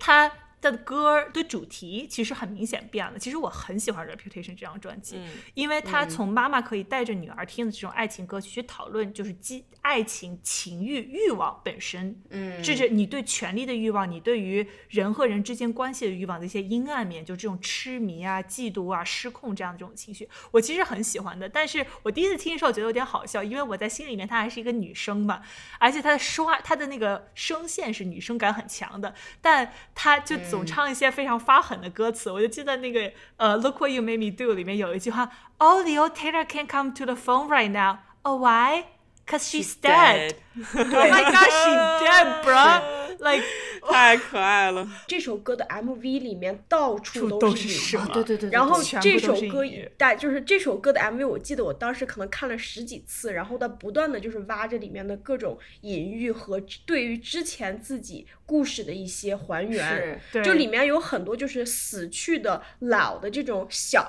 就是死去的每个年代 Taylor Swift 一起出现，然后相互指责对对方。对，然后包括里面就是嗯他在那个、呃摆满钻石的浴缸里面，然后起身，这就是这一幕都被很多人解读成是对这个呃 Kim Kardashian 当时在巴黎被人呃绑哦架，对然，后被人钻石被人抢了，嗯。钻石被人抢的一种揶揄，然后里面还有很多就关于蛇的隐喻，然后其实也在呃指指代的就是当时呃 Taylor 被网暴，然后用这个 emoji 这个蛇去暗示她是一个这种蛇蝎美人的这样的这样这样一个讽嗯。刺，就是反正就是这首这个 MV 就是简直是一个就是那种。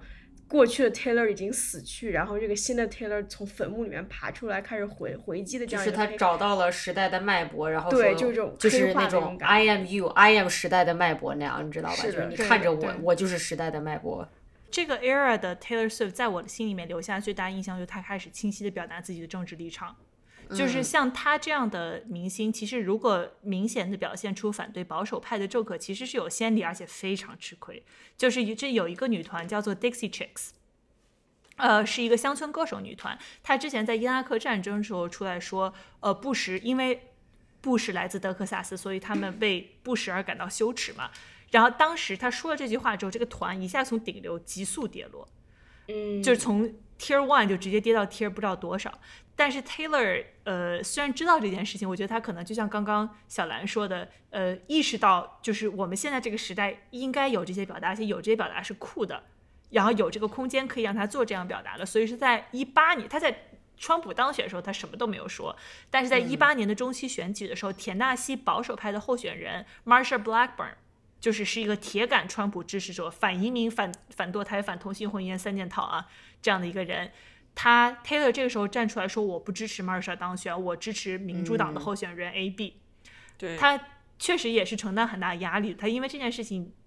又被网暴了一轮儿。但我觉得这个时候他呃他的这个表态是比较晚了，就是对我我也不是说想要觉得就是啊一个明星一定要怎么怎么样，他也不一定非要如何，但是我们必须得说他和 Dixie Chicks 有个很大的区别，就是他已经不是乡村女歌手了。对，她已经完全不是乡村女歌手了。他在二零一四年写那篇 op-ed 的时候，他就已经说到，我觉得以后 genre 是一个不存在的东西，所以他从那个时候就开始已经决定要。就在那之前，他就要摘掉乡村女歌手的帽子，然后他也确实是没有再继续跟这个这个这个行业去有什么就是非常 pandering，或者是去按照他们的游戏规则去玩了。所以对他来讲，这个代价虽然是有，但是就对他这样一个 people pleaser，他不希望世界上有任何一个不喜欢他的人。但是他，我觉得 Reputation 这个这个唱片为什么让让大家觉得他一个巨大的成长，就他意识到不可能所有人都爱你，嗯，嗯，你是一定会被人讨厌的。那你怎么办？你还得活下去，你还得坚强，然后你还得用另外一种方式来去表达自己的坚强，which is 你要变得 vulnerable。然后我觉得他从这种呃自己表达自己的政治立场也好，把自己作为一个 Taylor 是一个到底是个什么样子的人，他的七情六欲表达出来，而不是怕别人不喜欢他，这是一个巨大的成长。是的。对，而且有一个非常重要的事情，就是小杨接下来两个小时的论的那个 TED Talk 要开始了。他虽然当时不是一个呃不再是乡村歌手，但是他当时的唱片公司是一家乡村音乐的唱片公司，这家唱片公司会给他非常大的压力，让他不能失去这个核心的核心的 market。但是他发这条 ins 的时候是二零一八年十月，他表态的时候是二零一八对年十月，在二零一八年十一月的时候他就已经换了对，一个一个唱片公司。在进入接下来的讨论之前，我需要给大家解释一些关于音乐产权的知识。嗯，就是如果我说完之后大家没有晕过去，就是大家 did a good job。呃，这里面我必须要说，这里面很多解释来自于我非常喜欢的一档播客 Acquired 关于 David Taylor Swift 的内容内容，就他解释的非常非常的好。然后我这里面有非常多的解释是来自于他的。在一段音乐被创作出来的时候，会产生两种版权，一种是 sound recording copyright，就是录音版权，经常被歌手称为母带。这个母带是归唱片公司所有的，是非常直接的，就是你听到的这个版本，就是在音乐在录音室里录的这一条，这个是母带。第二个是 music composition copyright，就是出版权 publishing right，这个是作曲家和或者作曲家指定的出版商所有。这个你可以理解为是音乐人脑子里的东西，是写在乐谱上的歌曲的创意本身。但是录制下来的之后的那个部分就被称为母带，就是 the idea 是音乐人所有的，但是这个音乐本身是唱片公司所有的。这件事情非常非常的重要。唱片公司的盈利模式其实跟就是风险投资非常像，就是他先给艺人钱，去担保一部分的风险，让他去制作这个专辑，然后唱片公司去帮你分发，分发之后他就拥有了这个母带的所有权。艺人大概能拿到百分之十到百分之十五，如果你的艺术家。呃，如果你的筹码很多，那你可以拿到百分之二十，而且这个是在唱片公司先 recoup 了收回的这个预付款之后，才开始有这样的一个分成。拥有 Taylor Swift 母带的这个人叫做 Scott Borchetta，他的公司叫做 Big Machine，是环球唱片旗下的一家公司，它是一个田纳西的公司。呃，它是一个乡村音乐公司，Taylor 是他的第一个客户，而且 Taylor Swift 的爸爸是这家公司的早期投资人和董事会成员。嗯，当时签约的时候，Taylor 答应跟他们一起出六张专辑，所以 Rep- Reputation 录完之后，这个这个 deal 就结束了嘛。嗯，对，所以 Taylor 其实当时面临几个不同的选择。第一，他可以继续跟 Big Machine 继续合作，他也可以去，就比如说去签一家别的公司，去签一家更适合他现在这个状态的这种流行歌曲的公司。他也可以选择像 Beyonce 一样，就是去注册一个他自己的，自己，嗯，对自己搞嘛。他的就像 Beyonce，他虽然是索尼旗下的艺人，但他拥有他自己的公司，就是 Parkwood Entertainment，非常非常的成功。因为而且 Beyonce 因为他自己是他自己的工作室的这个这个老大，所以其实这种成功也给他很多直接的关于种族啊、平权啊，很甚至是非常左翼的这些政治表达带来了很多底气。嗯，他有这个自由，对他有这个自由。但当时 Taylor 的选择其实就是离开 Big Machine，但他留在了环球的这个这个 ecosystem，就是他换了一家换了一家公司。但是这个时候问题来了，Big Machine 是一家小公司，Taylor 是这个公司的百分之八十的营业额。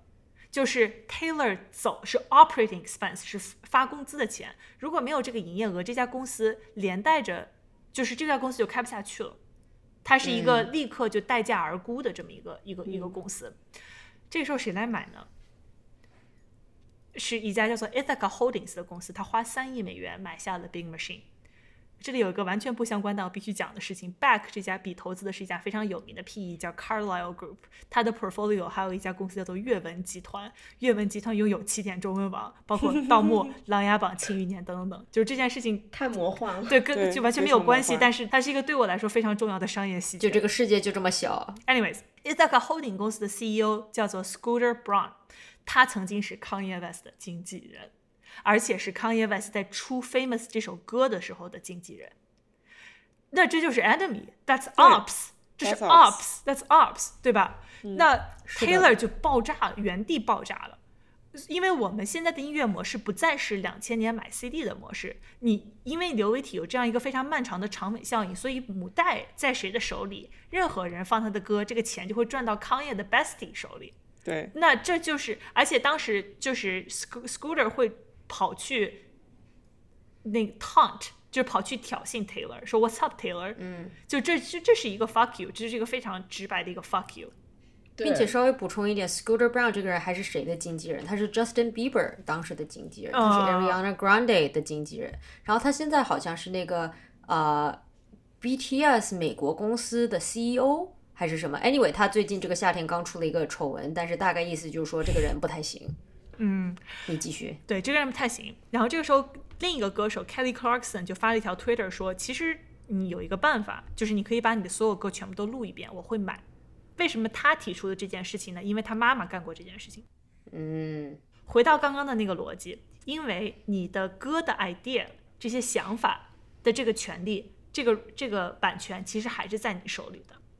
虽然母带已经到了别人手里，你其实完全可以把这些想法再重新制作出来。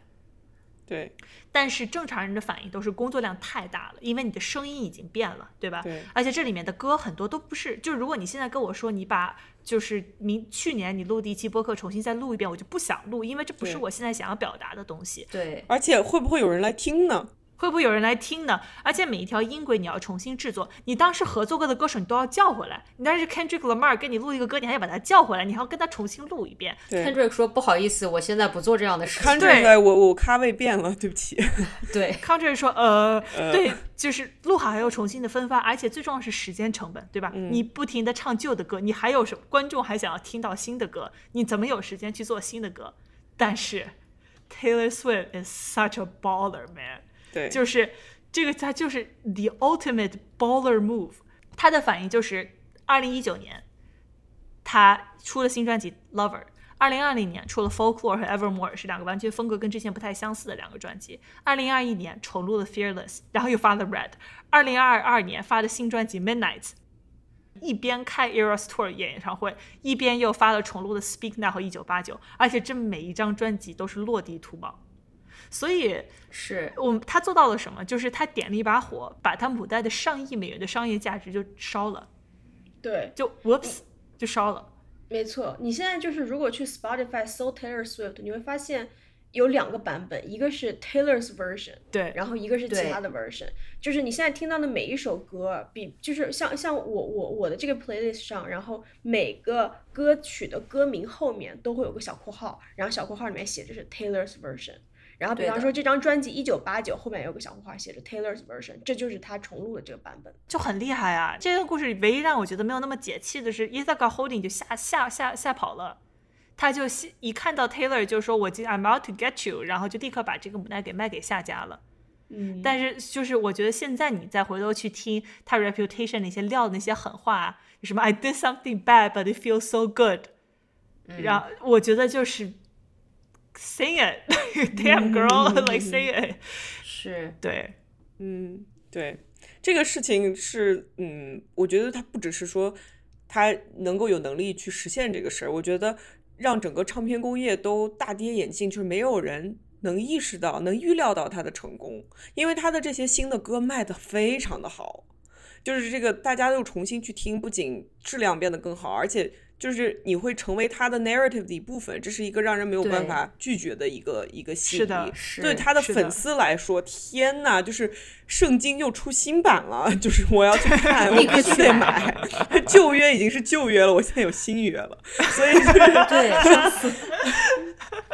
，Basically Taylor's Jesus 就是对啊，Taylor Jesus，并且是你想想，就是以前可能听他专辑的那些，像比如说我们这个年龄的人，你以前可能是网上从来没有过这么一个，因为网上不是经常说嘛，说什么回票钱，对吧？你以前可能没有这个经济实力去买他的专辑、买他的歌、买他的 CD，就只能上网听。但是现在他又重新出来，他给你一个机会，说你买吧，你这么喜欢我，你以前那么喜欢我，你买吧，然后大家就真的就去买了，非常成功。对。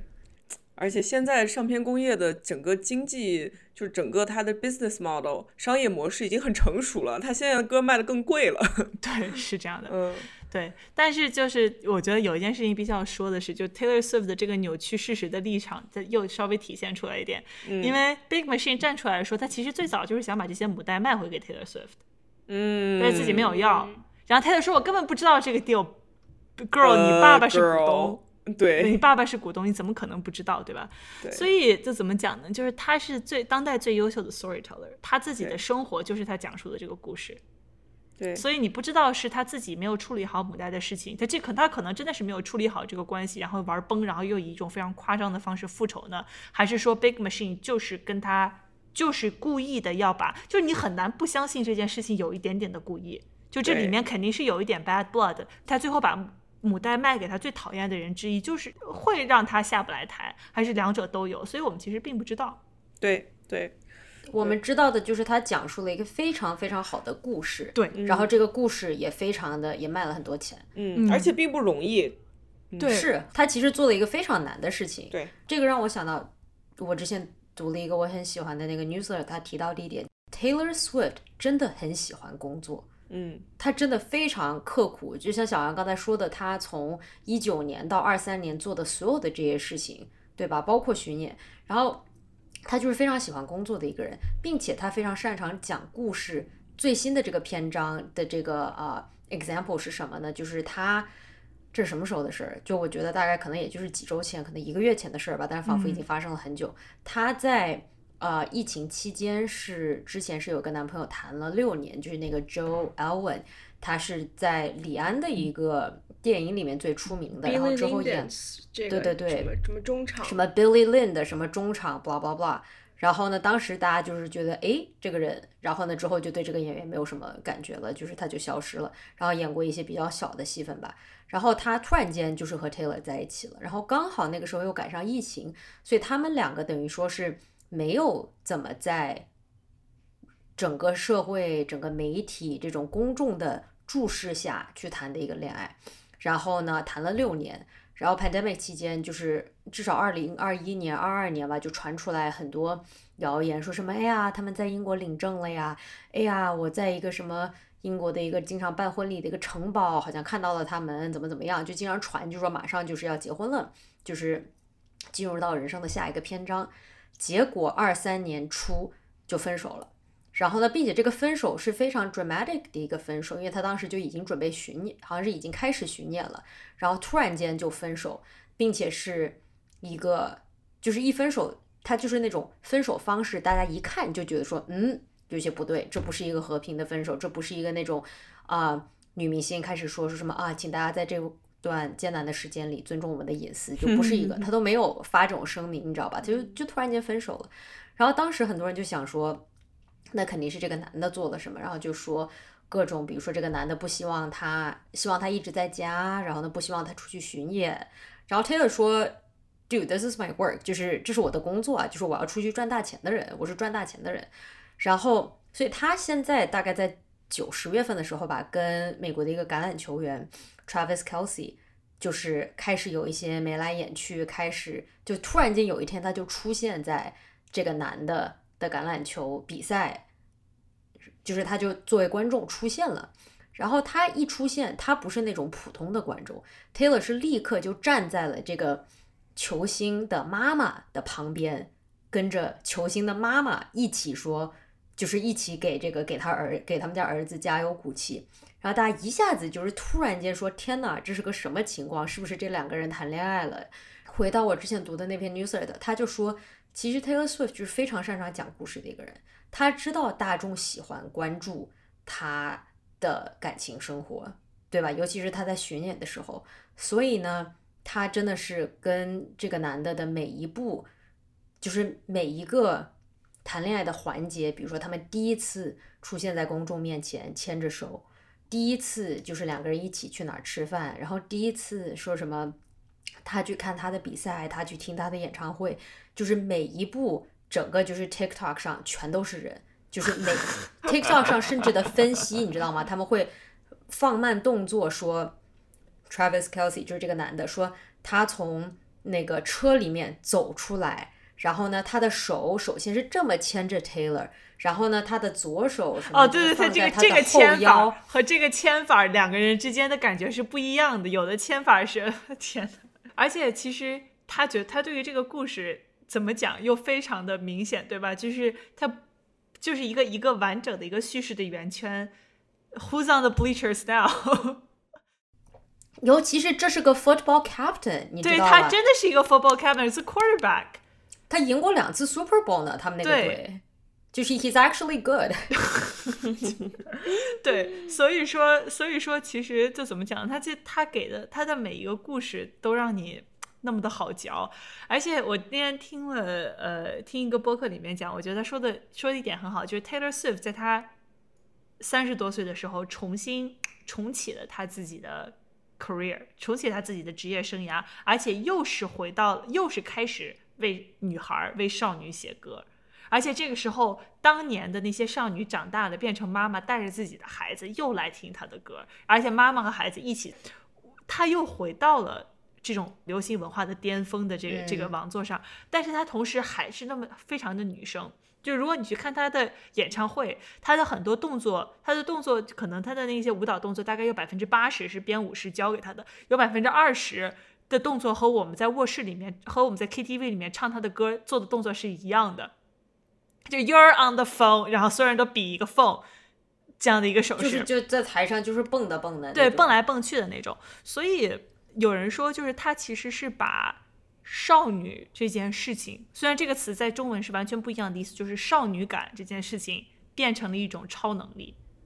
这个超能力既是超能力，同时也是钱的这个超能力。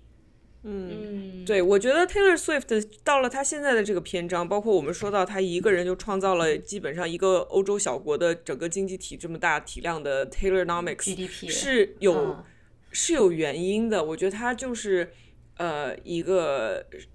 一个非常精明的政客，一个非常敏锐的，就是有商业思维方式的一个艺术家。而且他确实对于表演这件事情是他终身的一个热情，所以说我其实就我就觉得我们在录播课的时候时候我们讨论过，就我们四个人虽然经常开玩笑说我们就很像，然后是个 hive mind，但是实际上我们成长过程中。成长的过程还是挺不一样的。对，嗯，我对 Taylor Swift 的喜爱程度一直都是淡淡的，但是就算我对他没有兴趣，也完全不妨碍我学会他唱他的歌。他的歌真的很好听，而且很容易唱，很容易听。而且他作为我们这个时代的一个流行文化的 icon，对于每个人的生活都是有影响的。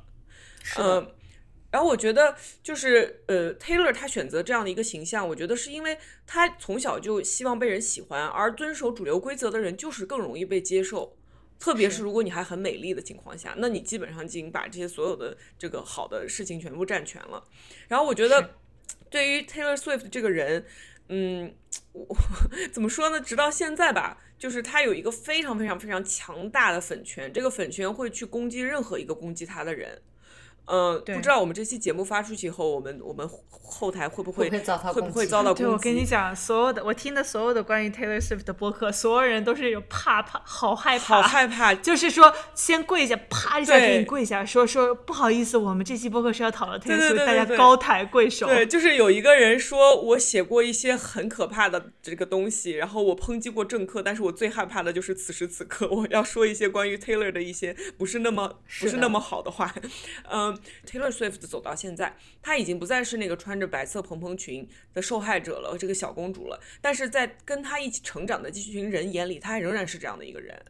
就有点像。你的妹妹永远是你的妹妹，对吧？她现在已经是一个一个，哪怕她现在已经统治世界了，她还是你的妹妹。然后有一个人，我记得他去采接受采访的时候，他是一个那种狂热的 Swifty，然后他会每天在在网上花三四个小时跟别人吵架的一个人。然后他当时说：“我为什么会这么做？是因为我觉得 Taylor Swift 他现在很忙，他已经没有时间在网上去呃去为自己争辩了，所以我一定要为他去做这件事情。我对他抱有的情感是一种。”母性的情感，我要保护他，他也保护我。哇！我当时听到这段话以后，我就是莫名其妙的，就是有点鸡皮疙瘩，但是又有点感动，你知道吗？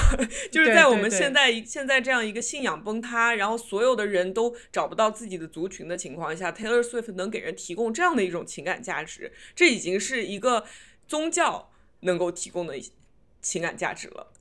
对，嗯，然后就这么一想的话，其实我觉得 Taylor Swift fandom 和宗教有很多 很多的相似之处。是的，是的，是的，就是我们对于宗教的定义，就是有一套对超人秩序的信仰的价值观，对吧？然后我们那什么是一个什么是一个邪教呢？就是对特定人和事物有一些过度和错误的钦佩。然后我觉得嗯 Taylor Swift 的 fandom 现在就是在这个这个边缘反复反复疯狂试探对狂试探，但是它是一个并没有什么破坏力的一个所谓的 cult。我们可以让这个 cult 去继续的发扬光大，让它继续成长。嗯，对啊，生活已经很累了，对我把我自己的一部分主动权交付出去，交付出去，没错。没错，就是投入这个人群的海洋，然后你们大家就爱同一个人，信仰同一套东西，然后为同样一个目标去奋斗，然后去花钱。我就是非常佩服他，因为就是你做到了，你知道吧？对，并且我觉得回应小杨刚才的问题，就是 Taylor 他所代表的这种就是少女感，在中文语境下不是一个就是不是一个合适的词，但是我暂时也想不到更好的词。就她的这种 girlhood，就她 Taylor 所代表的，其实就是她的这个成长过程，其实。其实就像他那篇 op-ed 说的，对吧？我代表的是每一个人生活中会有的篇章，就是我们看到他的成长轨迹，比如说他犯过的一些错，他对女性主义的理解，他对自己感情生活的追求，包括他作为一个流行文化符号，它和媒体的关系，它音乐生涯中不同的创作风格，对吧？它其实都是在一步一步成长的。所以，那如果我反思我自己，比如说对于这样一些主题的理解，我自己的感情生活，我不同时期的这种兴趣爱好、穿衣风格，如果我真的去考古，对吧？就是我对我和这种呃社会秩序的理解和关系，就是我也是经历了这种成长。所以我们看到 Taylor 经历这种成长，很多时候对他其实是特别苛刻，其实也是那种，就是你看到他在犯错，你觉得说，哦，那他就是他是明星，他应该比我好，但其实他是明星，他也是人，所以就是他这么一个成长的过程，就是我们今天花了 两个小时给大家剖析的这么一个考古的这么一个情况，我觉得他所代表的其实就是每一个人生活中会经历的成长的篇章。所以这一点也是他能跟很多人共情的一个原因，也是我特别佩服他的一点。对，说到成长，以及就是说到我们和 Taylor Swift 在这种流行文化、流行文化中形象的这种成长，就是让我想到了这种类似于《乘风破浪的姐姐》这样的一些嗯节目。乘风破浪》中姐姐的这些女性形象，她其实她们的成长历程曾经是代表着一个非常非主流的、非常扁平的、非常尴尬和愚蠢的我们。但是他们的成长历程完全也能嵌入到我们女性作为一个集体意识的成长当中。就是我最近领悟到了一个成长模式，它其实是 Twitter 上经常会被人用来当做 meme 的一种一个形容的一种两种状态之间的辩证转变，就叫做 based 和 cringe。就一个著名哲学家康康德，康德说辩证法有两个部分，一个是 base，Base 一个是是 cringe。对对对，然后就黑格尔，黑格尔说就是你有有 thesis 和 antithesis，然后我我这里有 based 和 cringe，就是 based 是什么意思呢？based 是代表一种非常前卫的、非常 edgy 的、非常充满活力的一种状态，就是你很酷的一切最酷、最牛逼的事情都是 based。嗯，然后呢，cringe 是什么呢？cringe 是一种你看了之后你就觉得浑身起鸡皮疙瘩，觉得非常尴尬、非常愚蠢，脚趾抠地脚趾抓地，然后你你你觉得就是 ill 的那种 cringe，然后你看到 cringe，你就会想起你种种之前的羞耻的经历，你童年时期、高中时期稚嫩的情感，就是所以。Taylor Swift，她早期的这种音乐视频当中的扁平的女性形象，以及包括像是蔡依林，然后范冰冰、伊能静、张韶涵之前所代表的这种典型非常典型的这种非主流的尴尬和无力的这种女性形象，